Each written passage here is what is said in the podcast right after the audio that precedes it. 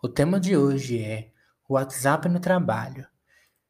Nesse episódio, iremos discutir questões relacionadas ao WhatsApp, mas também a redes sociais no geral dentro do trabalho. É bem interessante notar que em meados de 2005, 2006, com o surgimento do Orkut, as pessoas passaram a utilizar um tempo de suas vidas para as redes sociais. E em muitos casos, as pessoas só tinham acesso à internet no ambiente de trabalho. Na época, uma internet era muito cara. Como me lembro, por exemplo, minha fibra da UOL custava um absurdo. A internet de escada da UOL era um absurdo, coisa de 150 reais em 2006. Isso era quase metade de um salário mínimo. Começa por aí. Então era muito caro. E nem todo mundo tinha acesso à internet no trabalho, era uma coisa bem mais restrita. Às vezes a pessoa tinha computador no trabalho com pacote Office, por exemplo, para ela poder trabalhar, porém não tinha acesso à internet.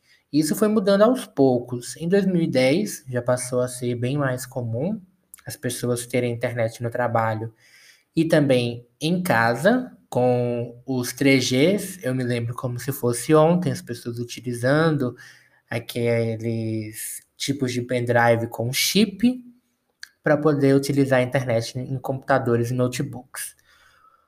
A partir daí, as coisas foram melhorando. Em 2011 já surgiram ali os primeiros protótipos de Wi-Fi aqui no Brasil, as pessoas passaram a utilizar.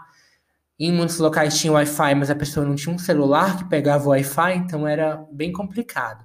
Foi só a partir de 2012, 2013 que se tornou mais comum as pessoas terem celulares, Androids, smartphones com acesso ao Wi-Fi e que pudessem utilizar redes sociais. Nesse caso, o Orkut não era mais o protagonista e nós já tínhamos, por exemplo, o Facebook e o WhatsApp chegando no Brasil nessa, nessa mesma época aí, entre 2012 e 2013. Foi uma febre instantânea, as pessoas passaram a ter as redes sociais e tudo mais, e num primeiro momento, as empresas proibiram as pessoas de utilizar redes sociais. Isso era uma regra universal. Era raríssimo você encontrar uma empresa que permitisse que as pessoas utilizassem redes sociais no momento do trabalho. E isso foi mudando aos poucos, principalmente porque as pessoas usam o WhatsApp, principalmente o WhatsApp, para diferentes coisas. Algumas usam realmente para compartilhar fake news, ver, ver vídeos pornográficos, zoar pessoas, compartilhar pornografia de vingança e outras coisas muito inúteis. Porém, muitos usam para o trabalho. E aí que está a questão hoje desse podcast que eu gostaria de discutir com vocês. Já há países como a França, onde as pessoas têm o direito de desconectar após o fim do trabalho, as pessoas podem desligar os seus WhatsApps, não, rece não receber nem enviar mensagens de trabalho fora do seu horário ali, que foi é, anteriormente consolidado, né? Que foi de fato negociado para a sua jornada de trabalho. Então, realmente existe toda essa questão. E não é diferente aqui no Brasil. Já há algumas algumas sentenças favoráveis a pessoas que processaram os chefes por envio de mensagens fora do horário de trabalho, assim como também há decisões contra. Então ainda não foi criado, vamos dizer assim, um parecer unificado, ainda não há um entendimento unificado da Justiça do Brasil, porque isso não chegou ao STF ainda. Mas com certeza, para 2021 e para os próximos anos que virão, é uma pauta que deve entrar em algum momento na pauta do STF. E vai ser muito interessante ver essa discussão, porque o Brasil geralmente toma decisões de vanguarda, decisões muito interessantes e que nem sempre são colocadas em prática de fato. E não deveremos ver algo diferente quando sair algum julgamento sobre o uso de WhatsApp no trabalho, principalmente para trabalho. Mas é bem interessante ver como hoje muitas empresas estão abertas ao uso do WhatsApp no horário de trabalho. As pessoas não utilizam o WhatsApp apenas para ver besteiras, compartilhar fake news. Claro que o estereótipo ficou, muita gente acha que quando você está com o celular na mão, você está vendo sacanagem, você está zoando alguém, na verdade, em muitos casos as pessoas estão trabalhando.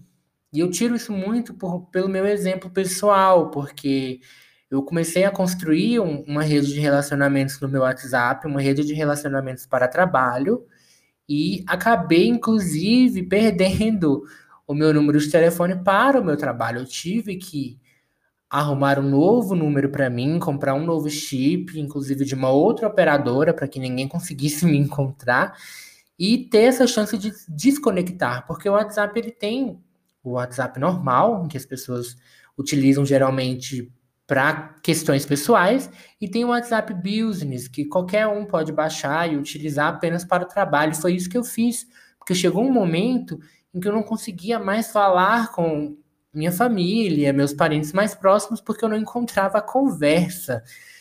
No meu trabalho, eu abro cerca de 50 a 70 conversas por dia. Então, eu perdia muito fácil essas conversas familiares e não conseguia, nem mesmo no meu horário de descanso, de almoço, e até mesmo em casa, não conseguia responder as pessoas. Não é raro eu acordar de manhã e ter 10, 15 conversas em aberto de pessoas me perguntando coisas durante a noite e que nem sempre eu estou disponível para responder. E é muito complicado. E realmente vamos ver o que vai ser o entendimento do STF quando eles julgarem isso daqui a alguns anos vai ser algo bem interessante de se ver. Enfim, eu, eu acredito que o WhatsApp é uma ferramenta muito importante no trabalho para você realmente criar essa rede de contatos de trabalho. É muito importante que você tenha essa rede, até mesmo em caso de precisar respirar novos ares, conseguir um novo emprego, é interessante você ter essa rede para ter um apoio, para ter realmente um, uma indicação posterior em caso de mudança de empresa ou até mesmo mudança de carreira. Então é isso, espero que vocês tenham entendido o que significa o episódio de hoje e com certeza voltaremos com esse tema quando o STF julgar alguma coisa em relação a isso. Muito obrigado, até o próximo episódio.